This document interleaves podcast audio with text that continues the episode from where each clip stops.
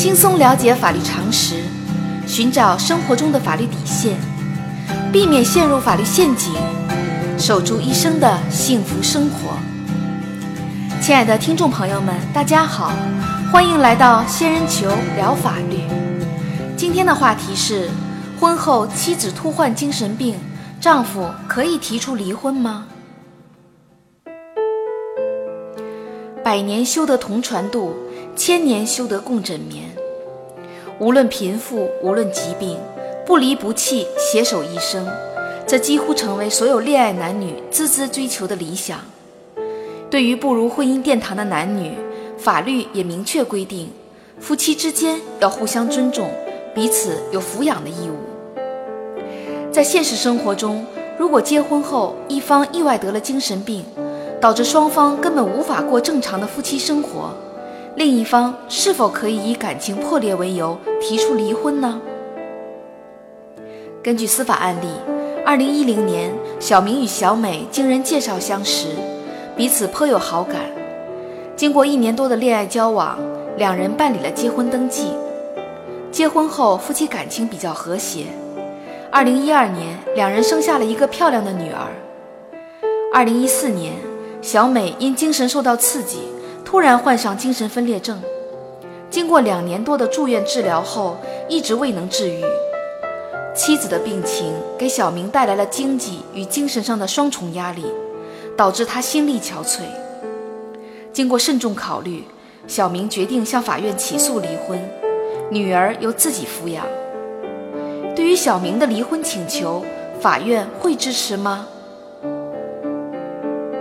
仙人球特别提示：对于小明第一次提出的离婚请求，法院一般不会支持。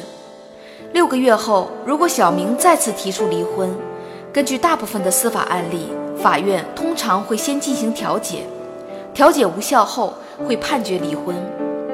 但是小明应当支付给小美一定数额的抚养费，给付的数额需要结合当地的基本生活水平与小明的实际负担能力。